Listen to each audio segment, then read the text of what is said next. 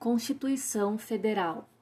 Seção 2 das Atribuições do Presidente da República. Artigo 84.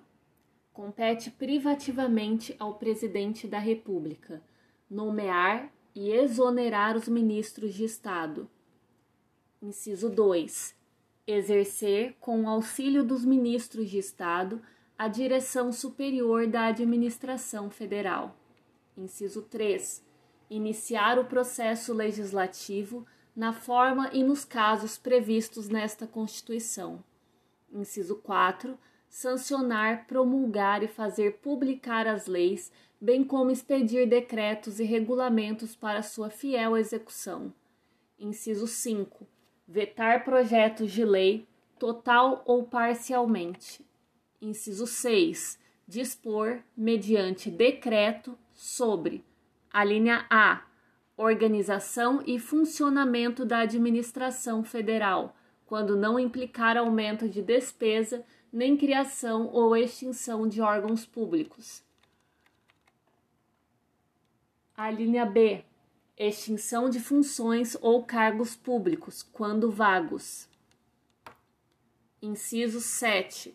Manter relações com estados estrangeiros e acreditar seus representantes diplomáticos. Inciso 8. Celebrar tratados, convenções e atos internacionais sujeitos a referendo do Congresso Nacional. Inciso 9. Decretar o estado de defesa e o estado de sítio. Inciso 10. Decretar e executar a intervenção federal. Inciso 11 remeter mensagem e plano de governo ao Congresso Nacional por ocasião da abertura da sessão legislativa, expondo a situação do país e solicitando as providências que julgar necessárias. Inciso 12. Conceder indulto e comutar penas com audiência, se necessário, dos órgãos instituídos em lei. Inciso 13 exercer o comando supremo das Forças Armadas, nomear os comandantes da Marinha, do Exército e da Aeronáutica, promover seus oficiais generais e nomeá-los para os cargos que lhes são privativos. Inciso 14. Nomear, após aprovação pelo Senado Federal, os ministros do Supremo Tribunal Federal e dos tribunais superiores, os governadores de territórios, o Procurador-Geral da República, o presidente e os diretores do Banco Central e outros servidores, quando determinado em lei.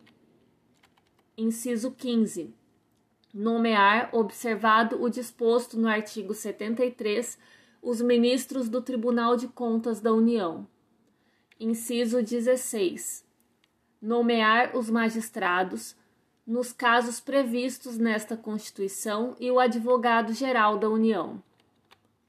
Inciso 17. Nomear membros do Conselho da República nos termos do artigo 89, inciso 7. Inciso 18. Convocar e presidir o Conselho da República e o Conselho de Defesa Nacional. Inciso 19 declarar guerra no caso de agressão estrangeira autorizado pelo Congresso Nacional ou referendado por ele, quando ocorrida no intervalo das sessões legislativas e nas mesmas condições decretar total ou parcialmente a mobilização nacional. Inciso 20. Celebrar a paz autorizado ou com o referendo do Congresso Nacional. Inciso 21. Conferir condecorações e distinções honoríficas. Inciso 22. Permitir, nos casos previstos em lei complementar, que forças estrangeiras transitem pelo território nacional ou nele permaneçam temporariamente. Inciso 23. Enviar ao Congresso Nacional o Plano Plurianual, o projeto de lei de diretrizes orçamentárias e as propostas de orçamento previstas nesta Constituição. Inciso 24. Prestar anualmente ao Congresso Nacional dentro de 60 dias após a abertura da sessão legislativa, as contas referentes ao exercício anterior. Inciso 25. Prover e extinguir os cargos públicos federais na forma da lei. Inciso 26.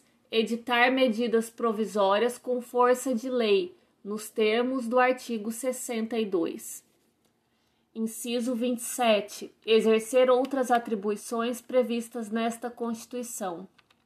Inciso 28. Propor ao Congresso Nacional a decretação do estado de calamidade pública de âmbito nacional previsto nos artigos 167b, 167c, 167d, 167e, 167f e 167g desta Constituição. Parágrafo único. O presidente da República poderá delegar as atribuições mencionadas nos incisos 6, 12 e 25, primeira parte, ao ministro de Estado, ao Procurador-Geral da República ou ao Advogado-Geral da União, que observarão os limites traçados nas respectivas delegações. Seção 3. Da responsabilidade do Presidente da República.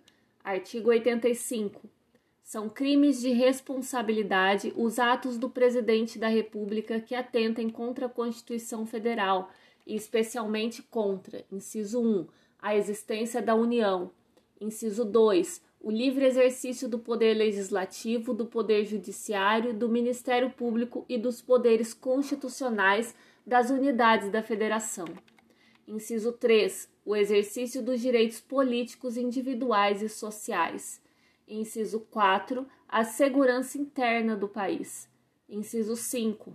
A probidade na administração. Inciso 6. A lei orçamentária. Inciso 7. O cumprimento das leis e das decisões judiciais. Parágrafo único. Esses crimes serão definidos em lei especial que estabelecerá as normas de processo e julgamento.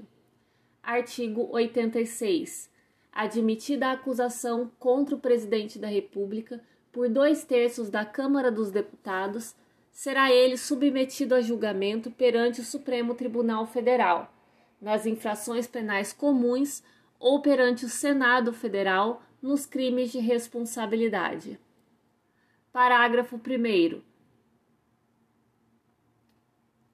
O presidente ficará suspenso de suas funções. Inciso 1 nas infrações penais comuns, se recebida a denúncia ou queixa-crime pelo Supremo Tribunal Federal. Inciso 2. Nos crimes de responsabilidade após a instauração do processo pelo Senado Federal. Parágrafo 2. Se, decorrido o prazo de 180 dias, o julgamento não estiver concluído, cessará o afastamento do presidente, sem prejuízo do regular prosseguimento do processo. Parágrafo 3. Enquanto não sobrevier sentença condenatória nas infrações comuns, o presidente da República não estará sujeito à prisão. Parágrafo 4. O presidente da República, na vigência de seu mandato, não pode ser responsabilizado por atos estranhos ao exercício de suas funções. Código de Processo Civil. Seção 6 da exibição de documento ou coisa. Artigo 396. O juiz pode ordenar que a parte exiba documento ou coisa que se encontre em seu poder.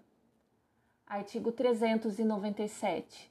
O pedido formulado pela parte conterá, inciso 1, a descrição tão completa quanto possível do documento ou da coisa ou das categorias de documentos ou de coisas buscados.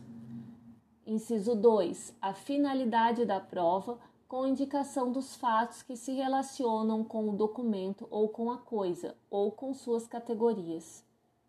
Inciso 3. As circunstâncias em que se funda o requerente para afirmar que o documento ou a coisa existe, ainda que a referência seja a categoria de documentos ou de coisas e se acha em poder da parte contrária. Artigo 398. O, requisito, o requerido dará sua resposta nos cinco dias subsequentes à sua intimação. Parágrafo único. Se o requerido afirmar que não possui o documento ou a coisa, o juiz permitirá que o requerente prove, por qualquer meio, que a declaração não corresponde à verdade. Artigo 399. O juiz não admitirá a recusa se, inciso 1, o requerido tiver obrigação legal de exibir. Inciso 2. O requerido tiver aludido aos documentos ou à coisa, no processo, com o intuito de constituir prova. Inciso 3. O documento, por seu conteúdo, for comum às partes. Artigo 400. Ao decidir o pedido, o juiz admitirá como verdadeiros os fatos que, por meio do documento ou da coisa, a parte pretendia provar se: inciso 1. O requerido não efetuar a exibição nem fizer nenhuma declaração no prazo de, do artigo 398. Inciso 2. A recusa for havida por ilegítima. Parágrafo único. Sendo necessário, o juiz pode adotar medidas indutivas, coercitivas, mandamentais ou subrogatórias para que o documento seja exibido. Artigo 401. Quando o documento ou a coisa estiver em poder de terceiro, o juiz ordenará sua citação para responder no prazo de 15 dias. Artigo 402. Se o terceiro negar a obrigação de exibir ou a posse do documento ou da coisa, o juiz designará audiência especial, tomando-lhe o depoimento, bem como o das partes e, se necessário, o de testemunhas, e em seguida proferirá a decisão. Artigo 403. Se o terceiro, sem justo motivo, se recusar a efetuar a exibição, o juiz ordenar-lhe-á que proceda ao respectivo depósito em cartório ou em outro lugar designado, no prazo de cinco dias, impondo ao requerente que o ressarça pelas despesas que tiver. Parágrafo único.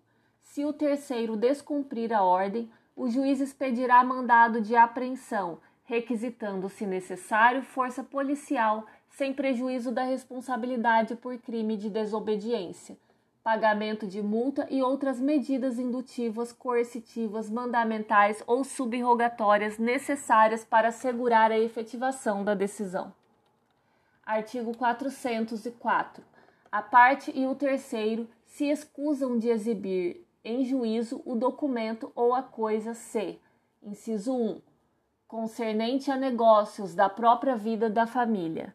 Inciso 2, sua apresentação puder violar dever de honra. Inciso 3.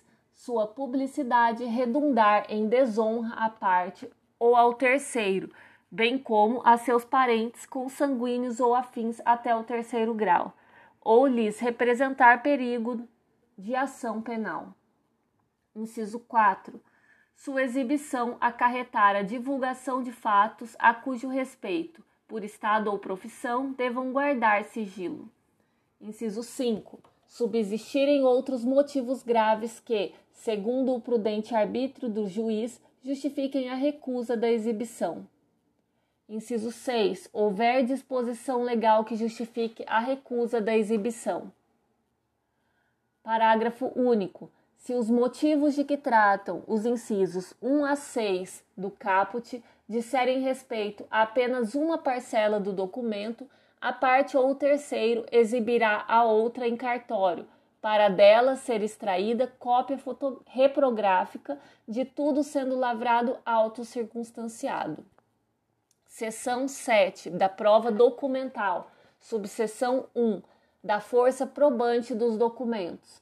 Artigo 405 do, o documento público faz prova não só da sua formação, mas também dos fatos que o escrivão, o chefe de secretaria, o tabelião ou o servidor declarar que ocorreram em sua presença. Artigo 406. Quando a lei exigir instrumento público como da substância do ato, nenhuma outra prova, por mais especial que seja, pode suprir-lhe a falta. Artigo 407. O documento feito por oficial público incompetente ou sem a observância das formalidades legais, sendo subscrito pelas partes, tem a mesma eficácia probatória do documento particular. Artigo 408. As declarações constantes do documento particular escrito e assinado ou somente assinado presumem-se verdadeiras em relação ao signatário. Parágrafo único. Quando, todavia, contiver declaração de ciência de determinado fato, o documento particular prova a ciência, mas não o fato em si, incumbindo o ônus de prová-lo ao interessado em sua veracidade. Artigo 409. A data do documento particular, quando a seu respeito surgir dúvidas ou impugnação entre os litigantes, provar-se-á por todos os meios de direito. Parágrafo único. Em relação a terceiros, considerar-se-á datado o documento particular, inciso 1, no dia em que foi registrado. Inciso 2, desde a morte de algum dos signatários.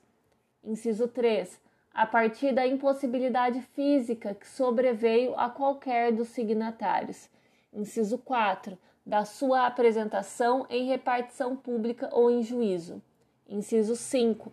Do ato ou do fato que estabeleça de modo certo a anterioridade da formação do documento. Artigo 410. Considera-se autor do documento particular, inciso 1, aquele que o fez e o assinou Inciso 2. Aquele por conta de quem ele foi feito, estando assinado. Inciso 3. Aquele que, mandando compô-lo, não o firmou porque, conforme a experiência comum, não se costuma assinar, como livros empresariais e assentos domésticos. Artigo 401. Considera-se autêntico o documento quando, inciso 1, o tabelião reconhecer a firma do signatário Inciso 2. A autoria estiver identificada por qualquer outro meio de, de certificação, inclusive eletrônico, nos termos da lei. Inciso 3. Não houver impugnação da parte contra quem foi produzido o documento. Artigo 412. O documento particular de cuja autenticidade não se duvida prova que o seu autor fez a declaração que lhe é atribuída. Parágrafo único. O documento particular admitido, expresso ou tacitamente, é indivisível, sendo vedado a parte que pretende utilizar-se dele aceitar os fatos que lhe são favoráveis e recusar os que são contrários ao seu interesse, salvo se provar que estes não ocorreram. Artigo 413. O telegrama, o radiograma ou qualquer outro meio de transmissão tem a mesma força probatória do documento particular se o original constante da estação expedidora tiver sido assinado pelo remetente. Parágrafo único. A firma do remetente poderá ser reconhecida pelo tabelião, declarando-se essa circunstância no original depois da estação expedidora. Artigo 414.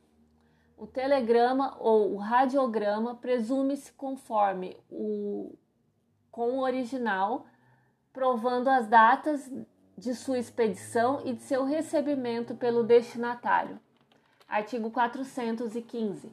As cartas e os registros domésticos provam contra quem os escreveu quando, inciso 1, enunciam o recebimento de um crédito. Inciso 2, contém a anotação que visa a suprir a falta de título em favor de quem é apontado como credor. Inciso 3. Expressa um conhecimento de fato para os quais não se exige a determinada prova. Artigo 416. A nota escrita pelo credor em qualquer parte do documento representativo de obrigação, ainda que não assinada, faz prova em benefício do devedor. Parágrafo único. Aplica-se essa regra tanto para o documento que o credor conservar em seu poder, quanto para aquele que se achar em poder do devedor ou do terceiro. Artigo 417. Os livros empresariais provam contra seu autor, sendo lícito ao empresário, todavia, demonstrar por todos os meios permitidos em direito que os lançamentos não correspondem à verdade dos fatos. Artigo 418. Os livros empresariais que preencham os requisitos exigidos por lei provam a favor de seu autor no litígio entre empresários. Artigo 419. A escrituração contábil é indivisível e se dos fatos que resultam dos lançamentos uns são favoráveis ao interesse de seu autor e outros lhe são contrários, ambos serão considerados em conjunto como unidade. Artigo 420. O juiz pode ordenar a requerimento da parte a exibição integral dos livros empresariais e dos documentos do arquivo. Inciso 1. Na liquidação de sociedade. Inciso 2. Na sucessão por morte de sócio. Inciso 3. Quando e como determinar a lei. Artigo 421. O juiz pode, de ofício, ordenar à parte a exibição parcial dos livros e dos documentos, extraindo-se deles a suma que interessar ao litígio, bem como reproduções autenticadas. Artigo 422 qualquer reprodução mecânica, como a fotográfica, cinematográfica, fonográfica ou de outra espécie, tem aptidão para fazer prova dos fatos ou das coisas representadas, se a sua conformidade com o documento original não for impugnada por aquele contra quem foi produzida. Parágrafo 1. As fotografias digitais e as extraídas da rede mundial de computadores fazem prova das imagens que reproduzem, devendo ser impugnadas, ser apresentada a respectiva autenticação eletrônica ou não sendo possível realizada perícia. Parágrafo 2. Se se tratar de fotografia publicada em jornal ou revista, será exigido um exemplar original do periódico, caso impugnada a veracidade pela outra parte. Parágrafo 3 aplica-se o disposto neste artigo à forma impressa de mensagem eletrônica. Artigo 426, 23. As reproduções dos documentos particulares fotográficas ou obtidas por outros processos de repetição valem como certidões sempre que o escrivão ou o chefe de secretaria certificar sua conformidade com o original. Artigo 424. A cópia de documento particular tem o mesmo valor probante que o original, cabendo ao escrivão, intimadas as partes, proceder à conferência e certificar a conformidade entre a cópia e o original. Artigo 425.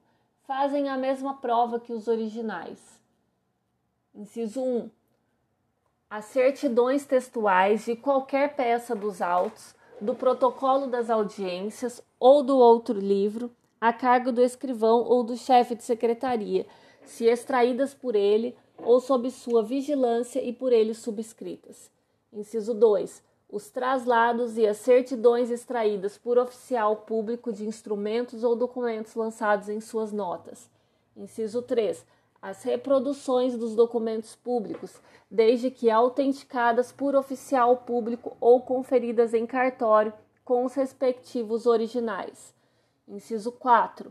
As cópias reprográficas de peças do próprio processo judicial declaradas autênticas pelo advogado, sob sua responsabilidade pessoal, se não lhes for impugnada a autenticidade.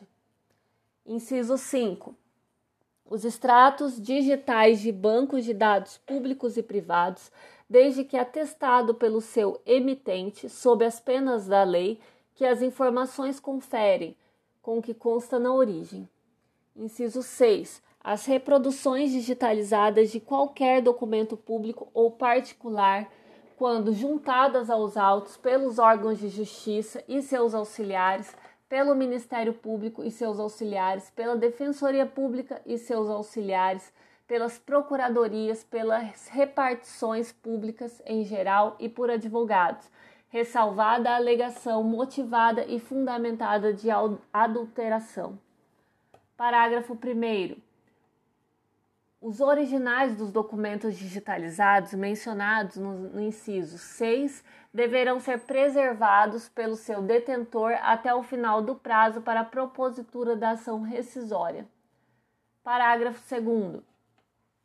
Tratando-se de cópia digital de título executivo extrajudicial ou de documento relevante à instrução do processo, o juiz poderá determinar seu depósito em cartório ou secretaria.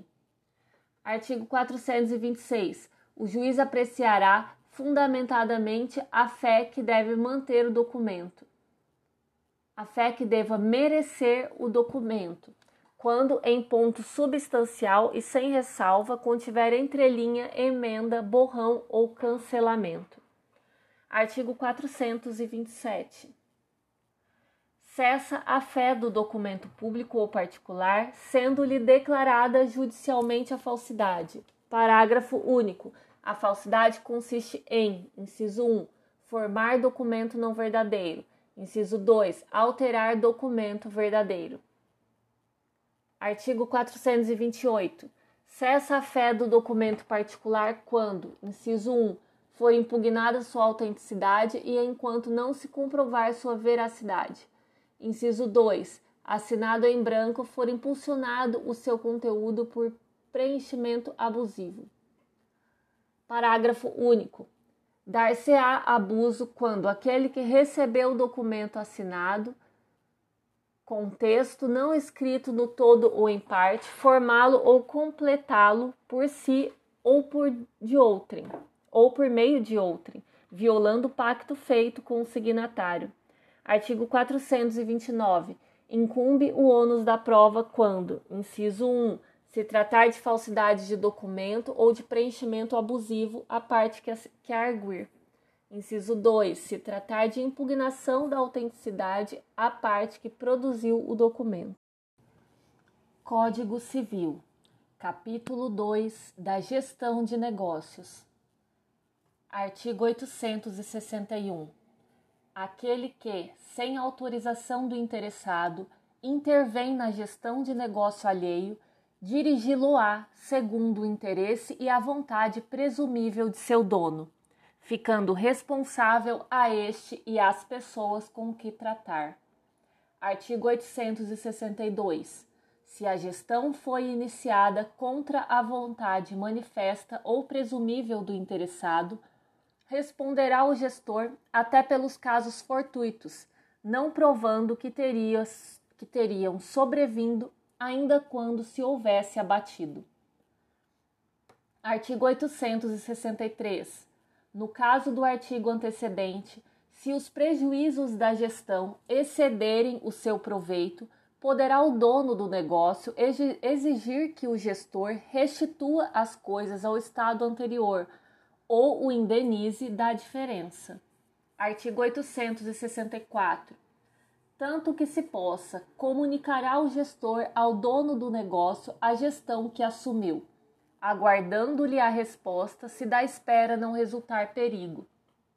Artigo 865. Enquanto o dono não providenciar, velará o gestor pelo negócio até o levar a cabo, esperando, se aquele falecer durante a gestão, as instruções dos herdeiros, sem se descuidar, entretanto, das medidas que o caso reclame. Artigo 866. O gestor envidará toda sua diligência habitual na administração do negócio, ressarcindo ao dono o prejuízo resultante de qualquer culpa na gestão. Artigo 867. Se o gestor se fizer substituir por outrem, responderá pelas faltas do substituto, ainda que seja pessoa idônea, sem prejuízo da ação que a ele ou ao dono do negócio contra ela possa caber. Parágrafo único. Havendo mais de um gestor, solidária será a sua responsabilidade. Artigo 868. O gestor responde pelo caso fortuito quando fizer operações arriscadas, ainda que o dono costumasse fazê-las, ou quando preterir interesse deste em proveito de interesses seus. Parágrafo único. Querendo o dono aproveitar-se da gestão, será obrigado a indenizar o gestor das despesas necessárias que tiver feito e dos prejuízos que, por motivo da gestão, houver sofrido. Artigo 869. Se o negócio for utilmente administrado, cumprirá ao dono as obrigações contraídas em seu nome, reembolsando ao gestor as despesas necessárias ou úteis que houver feito, com os juros legais, desde o desembolso, respondendo ainda pelos prejuízos que este houver sofrido por causa da gestão. Parágrafo 1. A utilidade ou necessidade da despesa apreciar-se-á não pelo resultado obtido, mas segundo as circunstâncias da ocasião em que se fizerem. Parágrafo 2. Vigora o disposto neste artigo, ainda quando o gestor, em erro quanto ao dono do negócio, der a outra pessoa as contas da gestão. Artigo 870. Aplica-se a disposição do artigo antecedente quando a gestão se proponha a acudir a prejuízos iminentes ou redunde em proveito do dono do negócio ou da coisa, mas a indenização ao gestor não excederá em importância as vantagens obtidas com a gestão. Artigo 871. Quando alguém, na ausência do indivíduo obrigado a alimentos, por ele os prestar a quem se devem, poder-lhes-á reaver do dever a do devedor a importância, ainda que este não ratifique o ato. Artigo 872. Nas despesas do enterro proporcionadas aos usos locais e à condição do falecido, feitas por terceiro, podem ser cobradas da pessoa que teria a obrigação de alimentar a que veio a falecer ainda mesmo que esta não tenha deixado bens. Parágrafo único. Cessa o disposto neste artigo e no antecedente, em se provando que o gestor fez essas despesas com o simples intento de bem fazer. Artigo 873. A ratificação pura e simples do dono do negócio retroage ao dia do começo da gestão e produz todos os efeitos do mandato. Artigo 874. Se o dono do negócio ou da coisa desaprovar a gestão, considerando-a contrária aos seus interesses, vigorará o disposto nos artigos 862 e 863, salvo o estabelecido nos artigos 869 e 870. Artigo 875. Se os negócios alheios forem conexos ao do gestor, de tal arte que, se não possam gerir separadamente, haver-se-á o gestor por sócio daquele cujos interesses agenciar de envolta com os seus. Parágrafo único. No caso deste artigo, aquele em cujo benefício interveio o gestor só é obrigado na razão das vantagens que lograr. Capítulo 3 do pagamento indevido. Artigo 876 todo aquele que recebeu o que não lhe era devido fica obrigado a restituir, obrigação que incumbe aquele que recebe dívida condicional antes de cumprida a condição. Artigo 877. Aquele que voluntariamente pagou o indevido incumbe a prova de tê-lo feito por erro. Artigo 878 aos frutos, acessões, benfeitorias e deteriorações sobrevindas à coisa dada em pagamento indevido, aplica-se o disposto neste código sobre o possuidor de boa-fé ou de má-fé, conforme o caso. Artigo 879. Se aquele que indevidamente recebeu um imóvel o tiver alienado em boa-fé, por título oneroso, responde somente pela quantia recebida mas se agiu de má fé, além do valor do imóvel, responde por perdas e danos. Parágrafo único. Se o imóvel foi alienado por título gratuito ou se alienado por título oneroso, o terceiro adquirente agiu de má fé, cabe ao que pagou por erro o direito de reivindicação. Artigo 880. Fica isento de restituir o pagamento indevido aquele que, recebendo como parte da dívida verdadeira, inutilizou o título, deixou prescrever a pretensão ou abriu mão das garantias que asseguravam seu direito. Mas aquele que pagou dispõe de ação regressiva contra o verdadeiro devedor e seu fiador. Artigo 881. Se o pagamento indevido tiver consistido no desempenho de obrigação de fazer ou para eximir-se da obrigação de não fazer, aquele que recebeu a prestação ficará na obrigação de indenizar o que a cumpriu, na medida do lucro obtido.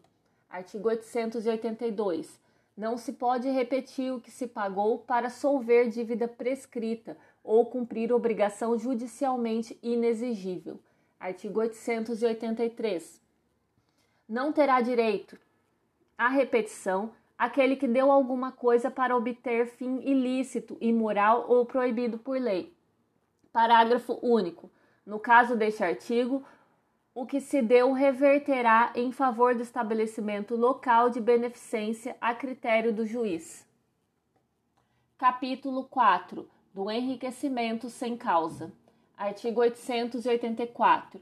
Aquele que, sem justa causa, se enriquecer à custa de outrem, será obrigado a restituir o indevidamente auferido, feita a atualização dos valores monetários. Parágrafo único. Se o enriquecimento tiver por objeto coisa determinada, quem a recebeu é obrigado a restituí-la, e se a coisa não mais subsistir, a restituição se fará pelo valor do bem na época em que foi exigido. Artigo 885. A restituição é devida não só quando não tenha havido causa que justifique o enriquecimento, mas também se esta deixou de existir. Artigo 886. Não caberá a restituição por enriquecimento se a lei conferir ao lesado outros meios para se ressarcir do prejuízo sofrido. Título 8 dos títulos de crédito, capítulo 1, disposições gerais. Artigo 887 o título de crédito, documento necessário ao exercício do direito literal e autônomo nele contido, somente produz efeito quando preencha os requisitos da lei. Artigo 888. A omissão de qualquer requisito legal que tire ao escrito a sua validade como título de crédito não implica a invalidade do negócio jurídico que lhe deu origem. Artigo 889 deve o título de crédito conter a data da emissão, a indicação precisa dos direitos que confere e a assinatura do emitente. Parágrafo 1. É à vista o título de crédito que não contenha indicação de vencimento. Parágrafo 2. Considera-se lugar de emissão e de pagamento, quando não indicado no título, o domicílio do emitente. Parágrafo 3 o título poderá ser emitido a partir dos caracteres criados em computador ou meio técnico equivalente e que constem da escrituração do emitente, observados os requisitos mínimos previstos neste artigo. Artigo 890.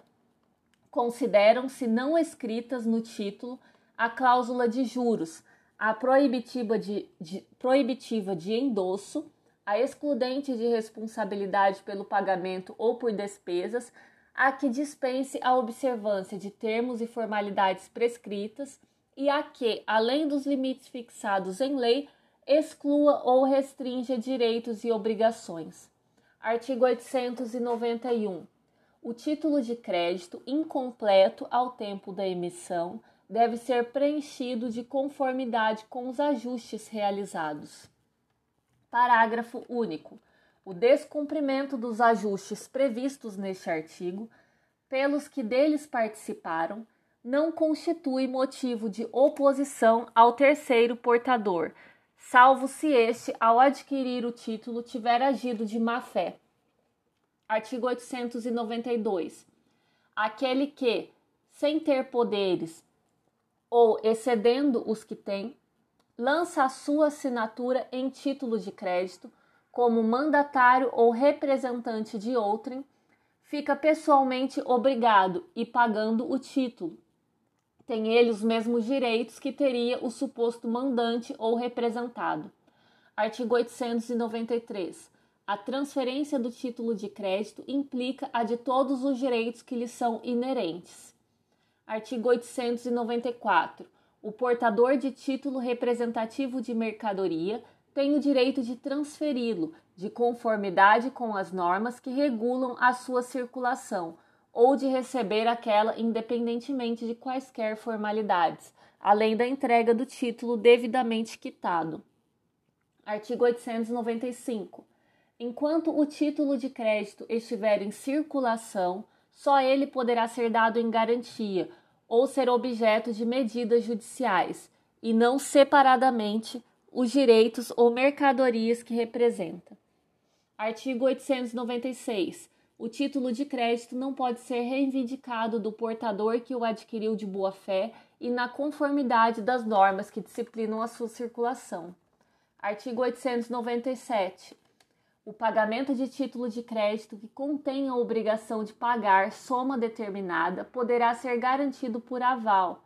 Parágrafo único. É vedado o aval parcial. Artigo 898. O aval deve ser dado no verso ou no anverso do próprio título. Parágrafo 1. Para a validade do aval, dado no anverso do título, é suficiente a simples assinatura do avalista. Parágrafo 2. Considera-se não escrito o aval cancelado. Artigo 899. O avalista equipara-se àquele cujo nome indicar, na falta de indicação, ao emitente ou devedor final. Parágrafo 1. Pagando o título, tem o avalista ação de regresso contra o seu avalizado e demais coobrigados anteriores. Parágrafo 2. Subsiste a responsabilidade do avalista, ainda que nula a obrigação daquele a quem se equipara a menos que a nulidade decorra de vício de forma. Artigo 900. O aval posterior ao vencimento produz os mesmos efeitos do anteriormente dado. Artigo 901.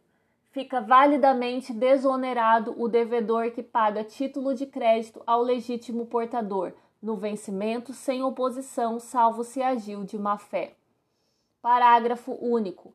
Pagando, pode o devedor exigir do credor, além da entrega do título, quitação regular.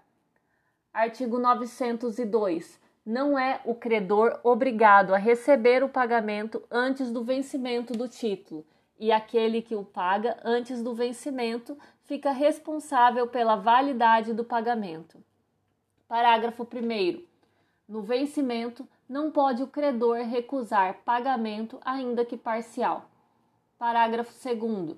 No caso de pagamento parcial, em que se não opera a tradição do título, além da quitação em separado, outra deverá ser firmada no próprio título. Artigo 903. Salvo disposição diversa em lei especial, regem-se os títulos de crédito pelo disposto neste Código. Capítulo 2 do título ao portador. Artigo 904 a transferência de título ao portador se faz por simples tradição. Artigo 905. O possuidor de título ao portador tem direito à prestação nele indicada, mediante a sua simples apresentação ao devedor. Parágrafo único. A prestação é devida ainda que o título tenha entrado em circulação contra a vontade do emitente. Artigo 906. O devedor só poderá opor ao portador exceção fundada em direito pessoal ou em nulidade de sua obrigação. Artigo 907. É nulo o título ao portador emitido sem autorização de lei especial. Artigo 908. O possuidor de título dilacerado, porém identificável, tem direito a obter do emitente a substituição do anterior mediante a restituição do primeiro e o pagamento das despesas. Artigo 909. O proprietário que perder ou extraviar título ou for injustamente desapossado dele, poderá obter novo título em juízo, bem como impedir sejam pagos a outra em capital e rendimentos. Parágrafo único. O pagamento feito antes de ter ciência da ação referida neste artigo exonera o devedor, salvo se se provar que ele tinha conhecimento do fato. Código Penal, capítulo 6 dos crimes contra a liberdade individual, seção 1 dos crimes contra a liberdade pessoal. Constrangimento ilegal. Artigo 146. Constranger alguém mediante violência ou grave ameaça ou depois de lhe haver reduzido por qualquer outro meio a capacidade de resistência, a não fazer o que a lei permite ou a fazer o que ela não manda. Pena, detenção de três meses a um ano ou multa. Aumento de pena. Parágrafo 1. As penas aplicam-se cumulativamente e em dobro quando, para a execução do crime, se reúnem mais de três pessoas ou há emprego de armas. Parágrafo 2. Além das penas cominadas, aplicam-se as correspondentes à violência. Parágrafo 3. Não se compreendem na disposição deste Código, inciso 1, a intervenção médica ou cirúrgica sem o consentimento do paciente ou de seu representante legal, se justificada por iminente perigo de vida. Inciso 2. A coação exercida para impedir suicídio. Ameaça. Artigo 147. Ameaçar alguém por palavra, escrito ou gesto ou qualquer outro meio simbólico de causar-lhe mal injusto e grave. Pena: detenção de um a seis meses ou multa. Parágrafo único. Somente se procede mediante representação. Perseguição. Artigo 147-A.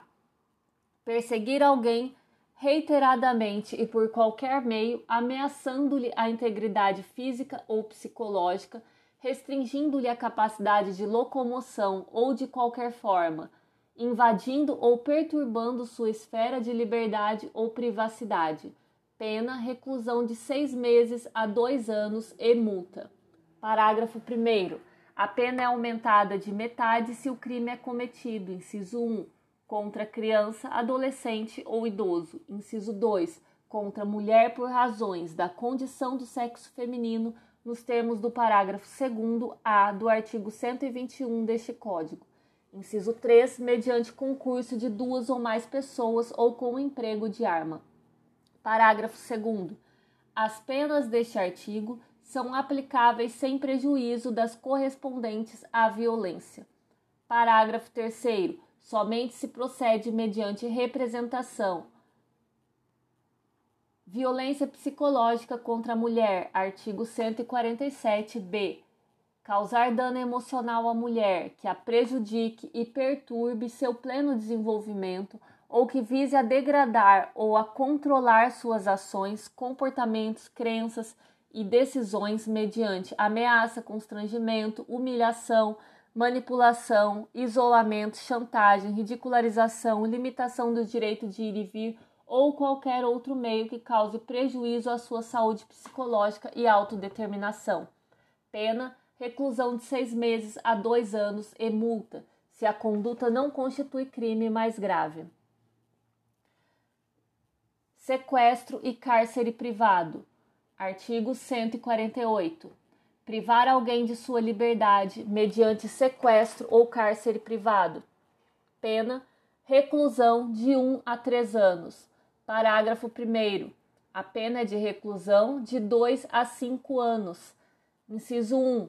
Se a vítima é ascendente, descendente, cônjuge ou companheiro do agente ou maior de 60 anos. Inciso 2. Se o crime é praticado mediante internação da vítima em casa de saúde ou hospital. Inciso 3. Se a privação da liberdade dura mais de 15 dias. Inciso 4. Se o crime é praticado contra menor de 18 anos. Inciso 5. Se o crime é praticado com fins libidinosos.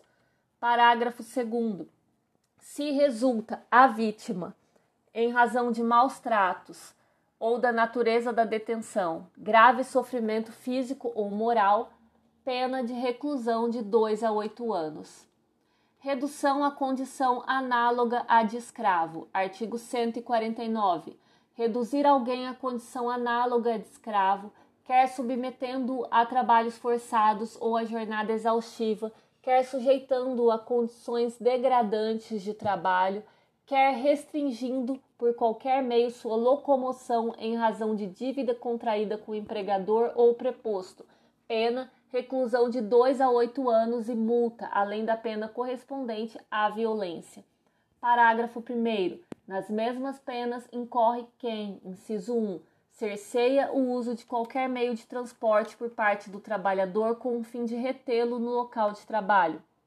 Inciso 2. Mantém vigilância ostensiva no local de trabalho ou se apodera de documentos ou objetos pessoais do trabalhador com o fim de retê-lo no local de trabalho. Parágrafo 2. A pena é aumentada da metade se o crime é cometido, inciso 1, contra criança ou adolescente, inciso 2, por motivo de preconceito de raça, cor, etnia, religião ou origem. Tráfico de pessoas. Artigo 149-A. Agenciar, aliciar, recrutar, transportar, transferir, comprar, alojar ou acolher pessoa mediante grave ameaça, violência, coação, fraude ou abuso com a finalidade de, inciso 1, remover-lhe órgãos, tecidos ou partes do corpo. Inciso 2, submetê-la a trabalho em condições análogas a de escravo. Inciso 3, submetê-la a qualquer tipo de servidão. Inciso 4, adoção ilegal. Ou inciso 5, exploração sexual. Pena reclusão de 4 a 8 anos e multa. Parágrafo 1. A pena é aumentada de um terço até a metade se. Inciso 1. O crime for cometido por funcionário público no exercício de suas funções ou a pretexto de exercê-las. Inciso 2. O crime for cometido contra criança, adolescente ou pessoa idosa ou com deficiência. Inciso 3. O agente se prevalecer de relações de parentesco, domésticas, de coabitação, de hospitalidade, de dependência econômica, de autoridade ou de superioridade hierárquica inerente ao exercício de emprego, cargo ou função. Ou, inciso 4, a vítima do tráfico de pessoas for retirada do território nacional. Parágrafo 2. A pena é reduzida de 1 a 2 terços se o agente for primário e não integrar organização criminosa. Seção 2 dos crimes contra a inviolabilidade do domicílio. Violação de domicílio. Artigo 150. Entrar ou permanecer clandestina ou astuciosamente ou contra a vontade expressa ou tácita de quem de direito em casa alheia ou em suas dependências. Pena detenção de 1 a 3 meses ou multa. Parágrafo 1. Se o crime é cometido durante a noite ou em lugar ermo ou com o emprego de violência ou de arma, ou por duas ou mais pessoas. Pena: detenção de seis meses a dois anos, além da pena correspondente à violência. Parágrafo 2. Revogado. Parágrafo 3. Não constitui crime a entrada ou permanência em casa alheia ou em suas dependências. Inciso 1. Durante o dia, com observação das formalidades legais para efetuar prisão ou outra diligência Inciso 2. A qualquer hora do dia ou da noite, quando algum crime está sendo ali praticado ou na iminência de o ser. Parágrafo 4. A expressão casa compreende, inciso 1, qualquer compartimento habitado. Inciso 2, aposento ocupado de habitação coletiva. Inciso 3, compartimento não aberto ao público onde alguém exerce profissão ou atividade. Parágrafo 5 não se compreendem na expressão casa, inciso 1, hospedaria, estalagem ou qualquer outra habitação coletiva enquanto aberta, salvo a restrição do número 2 do parágrafo anterior. Inciso 2, taverna, casa de jogo e outras do mesmo gênero. Título 11 da aplicação provisória de interdições de direitos e medidas de segurança. Artigo 373.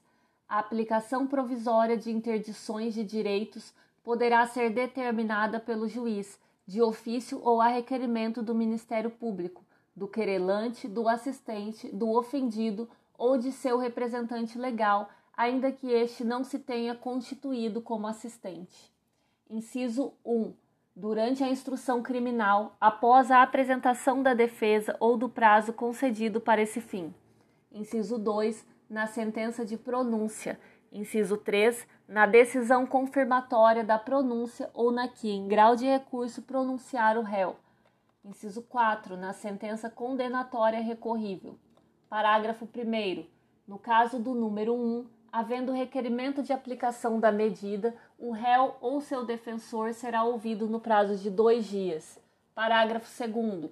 Decretada a medida, serão feitas as comunicações necessárias para sua execução na forma do disposto do capítulo 3 do título 2 do livro 4.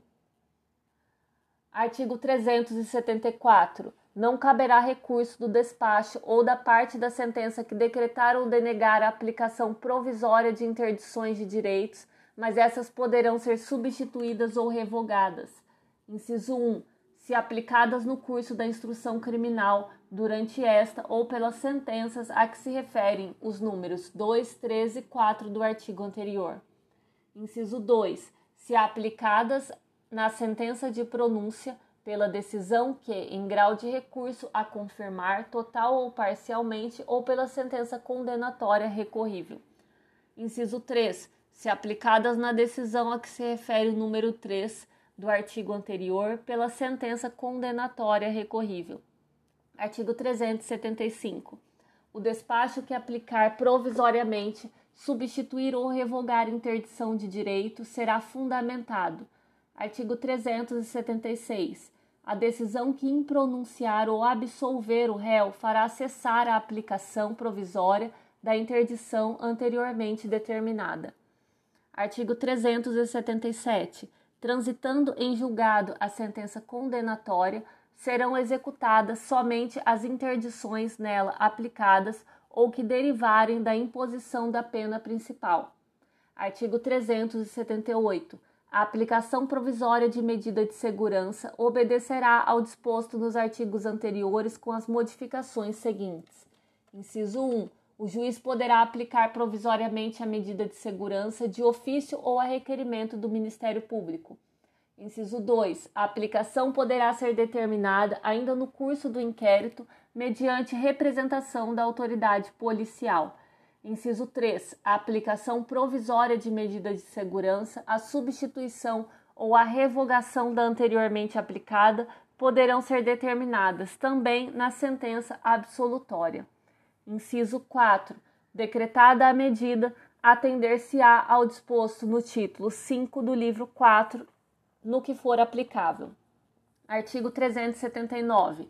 Transitando em julgado a sentença, observar-se-á quanto à execução das medidas de segurança definitivamente aplicadas, o disposto no título 5 do livro 4. Artigo 380. A aplicação provisória de medida de segurança obstará a concessão de fiança e tornará sem efeito a anteriormente concedida. Título 12. Da sentença. Artigo 381. A sentença conterá, inciso 1, os nomes das partes ou, quando não for possível, as indicações necessárias para identificá-las. Inciso 2, a exposição sucinta da acusação e da defesa. Inciso 3, a indicação dos motivos de fato e de direito em que se fundar a decisão. Inciso 4, a indicação dos artigos de lei aplicados. Inciso 5, o dispositivo. Inciso 6, a data e a assinatura do juiz. Artigo 382. Qualquer das partes poderá, no prazo de dois dias, pedir ao juiz que declare a sentença, sempre que nela houver obscuridade, ambiguidade, contradição ou omissão. Artigo 383. O juiz, sem modificar a descrição do fato contida na denúncia ou queixa, poderá atribuir-lhe definição jurídica diversa, ainda que, em consequência, tenha de aplicar pena mais grave. Parágrafo 1. Se, em consequência da definição jurídica diversa, houver possibilidade de proposta de suspensão condicional do processo, o juiz procederá de acordo com o disposto na lei. Parágrafo 2. Tratando-se de infração da competência de outro juízo, a este serão encaminhados os autos. Artigo 384. Encerrada a instrução probatória, se entender cabível nova definição jurídica do fato, em consequência de prova existente nos autos, de elemento ou circunstância da infração penal não contida na acusação, o Ministério Público deverá aditar a denúncia ou queixa no prazo de cinco dias, se em virtude desta houver sido instaurado o processo em crime de ação pública, reduzindo-se a termo o aditamento quando feito oralmente. Parágrafo 1. Não procedendo o órgão do Ministério Público ao aditamento, aplica-se o artigo 28 deste Código. Parágrafo 2. Ouvido o defensor do acusado no prazo de cinco dias e admitido o aditamento, o juiz, a requerimento de qualquer das partes, designará dia e hora para a continuação da audiência, com inquirição de testemunhas, novo interrogatório do acusado, realização de debates e julgamento. Parágrafo 3 aplicam-se as disposições dos parágrafos 1 e 2 do artigo 383 ao caput deste artigo. Parágrafo 4. Havendo aditamento, cada parte poderá arrolar até três testemunhas no prazo de cinco dias, ficando juiz na sentença adstrito aos termos do aditamento. Parágrafo 5. Não recebido o aditamento, o processo prosseguirá. Artigo 385. Nos crimes de ação pública, o juiz poderá proferir sentença condenatória, ainda que o Ministério Público tenha opinado pela absolvição, bem como reconhecer agravantes, embora nenhuma tenha sido alegada. Artigo 386. O juiz absolverá o réu, mencionando a causa na parte dispositiva, desde que reconheça, inciso 1, estar provada a inexistência do fato, inciso 2, não haver prova da existência do fato. Inciso 3. Não constituir o fato infração penal. Inciso 4. Estar provado que o réu não concorreu para a infração penal. Inciso 5. Não existir prova de ter o réu concorrido para a infração penal. Inciso 6. Existirem circunstâncias que excluam o crime ou isentem o réu da pena. Ou mesmo se houver fundada dúvida sobre sua existência. Inciso 7. Não existir prova suficiente para a condenação. Parágrafo único. Na sentença absolutória, o juiz, inciso 1, mandará, se for o caso, pôr o réu em liberdade. Inciso 2. Ordenará a cessação das medidas cautelares e provisoriamente aplicadas. Inciso 3. Aplicará medida de segurança se cabível. Artigo 387. O juiz, ao proferir sentença condenatória, inciso 1, mencionará circunstâncias agravantes ou atenuantes definidas no Código Penal e cuja existência reconhecer. Inciso 2. Mencionará as outras circunstâncias apuradas e tudo o mais que deva ser levado em conta na aplicação da pena de acordo com o disposto nos artigos 59 e 60 do Decreto-Lei 2848. Inciso 3. Aplicará as penas de acordo com essas conclusões. Inciso 4. Fixará valor mínimo para a reparação dos danos causados pela infração, considerando os prejuízos sofridos pelo ofendido. Inciso 5. Atenderá quanto à aplicação provisória de interdições de direitos e medidas de segurança ao disposto no título 11 deste livro. Inciso 6. Determinará se a, se a sentença deverá ser publicada na íntegra ou em resumo e designará o jornal em que será feita a publicação. Parágrafo 1. O juiz decidirá fundamentadamente sobre a manutenção ou, se for o caso, a imposição de prisão preventiva ou de outra medida cautelar sem prejuízo do conhecimento de apelação que vier a ser interposta. Parágrafo 2. O tempo de prisão provisória, de prisão administrativa ou internação, no Brasil ou no estrangeiro, será computado para fins de determinação do regime inicial da pena privativa de liberdade. Artigo 388. A sentença poderá ser datilografada e, neste caso, o juiz a rubricará em todas as folhas. Artigo 389. a sentença será publicada em mão do escrivão, que lavrará nos autos o respectivo termo, registrando-a em livro especialmente destinado a esse fim. Artigo 390. O escrivão, dentro de três dias após a publicação e sob pena de suspensão de cinco dias, dará conhecimento da sentença ao órgão do Ministério Público. Artigo 391 o querelante ou assistente será intimado da sentença pessoalmente ou na pessoa de seu advogado, se nenhum deles for encontrado no lugar da sede do juízo. A intimação será feita mediante edital com prazo de 10 dias, afixado no lugar de costume. Artigo 392. A intimação da sentença será feita, inciso 1, ao réu pessoalmente se estiver preso Inciso 2. Ao réu pessoalmente ou ao defensor por ele constituído, quando se livrar solto ou sendo afiançável a infração tiver prestado fiança. Inciso 3. Ao defensor constituído do réu, se este, afiançável ou não a infração, expedido o mandato de prisão, não tiver sido encontrado e assim o certificar o oficial de justiça.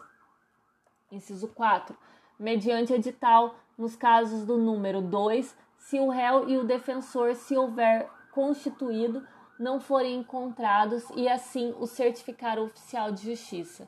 Inciso 5. Mediante edital, nos casos do número 3, se o defensor que o réu houver constituído também não for encontrado e assim o certificar oficial de justiça. Inciso 6. Mediante edital, se o réu não tendo constituído defensor, não for encontrado e assim o certificar o oficial de justiça. Parágrafo 1. O prazo do edital será de 90 dias se tiver sido imposta pena privativa de liberdade por tempo igual ou superior a um ano, e de 60 dias nos outros casos. Parágrafo 2. O prazo para apelação correrá após o término do fixado no edital, salvo se no curso deste for feita a intimação por qualquer das outras formas estabelecidas neste artigo. Artigo 393, revogado. Código Tributário Nacional, capítulo 3, Fundos de Participação dos Estados e dos Municípios, seção 1, Constituição dos Fundos, artigos 86 e 87 revogados. Seção 2, Critério de distribuição do Fundo de Participação dos Estados. Artigos 88 e 89 revogados. Artigo 90. O fator representativo do inverso da renda per capita, a que se refere o inciso 2 do artigo 88, será estabelecido da seguinte forma: inverso do índice relativo à renda per capita de entidade participante. Fator até 0,0045, fator 0,4. Acima de 0,045 até 0,0055, fator 0,5. Acima de 0,0050 até 0,0065, fator 0,6. Acima de 0,0065 até 0,0075, fator 0,7 acima de 0,0075 até 0,0085, fator 0,8. Acima de 0,0085 até 0,0095, fator 9. Acima de 0,0095 até 0,0110, fator 1.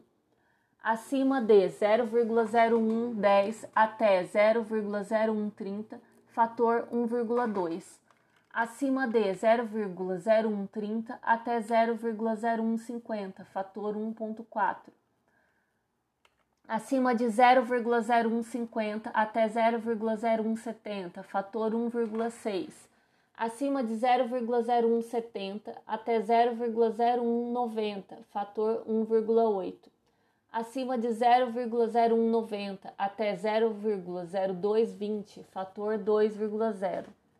Acima de 0,220, fator 2,5. Parágrafo único. Para os efeitos deste artigo, determina-se o índice relativo à renda per capita de cada entidade participante, tornando-se como 100 a renda per capita média do país, tomando-se como 100 a renda média per capita do país. Seção 3, critério de distribuição do Fundo de Participação dos Municípios. Artigo 91. Do Fundo de Participação dos Municípios a que se refere o artigo 86 serão atribuídos: inciso 1, 10% aos municípios das capitais dos estados. Inciso 2, 90% aos demais municípios do país. Parágrafo 1. A parcela de que trata o inciso 1 será distribuída proporcionalmente a um coeficiente individual de participação, resultante do produto dos seguintes fatores: a linha A, fator representativo da população, assim estabelecido, percentual da população de cada município em relação à do conjunto das capitais, fator até 2%, 2, mais de 2% até 5% pelos primeiros 2%, 2. Cada 0,5% ou fração excedente mais 0,5. Mais de 5%, 5. A linha B, fator representativo do inverso da renda per capita do respectivo estado, de conformidade com o disposto no artigo 90. Parágrafo 2 a distribuição da parcela que se refere ao item 2 deste artigo deduzido o percentual referido no artigo 3 do Decreto-Lei que estabelece a redação deste parágrafo, far-se-á atribuindo-se a cada município um coeficiente individual de participação determinado na forma seguinte: Categoria do município segundo seu número de habitantes. Coeficiente. A linha A até 16.980. Pelos primeiros 10.180 coeficiente 0,6 para cada 3.396 ou fração excedente, mais coeficiente 0,2. A linha B, acima de 16.980 até 50.940, pelos primeiros 16.980, coeficiente 1, para cada 6.792 ou fração excedente, mais 0,2 a linha C, acima de 50.940 até 101,880. Pelos primeiros 50.940, coeficiente 2,0. Para cada 10.188 ou fração excedente, mais 0,2. A linha D, acima de 101.880 até 156.216 pelos primeiros 101.880, coeficiente 3. Para cada 13.584 ou fração, ou fração excedente, mais 0,2. A linha E, acima de 156.216, coeficiente 4. Parágrafo 3 Para os efeitos deste artigo, consideram-se os municípios regularmente instalados fazendo-se a revisão das cotas anualmente a partir de 1989, com base em dados oficiais de população produzidos pela Fundação Instituto Brasileiro de Geografia e Estatística IBGE. Parágrafos 4 e 5 revogados.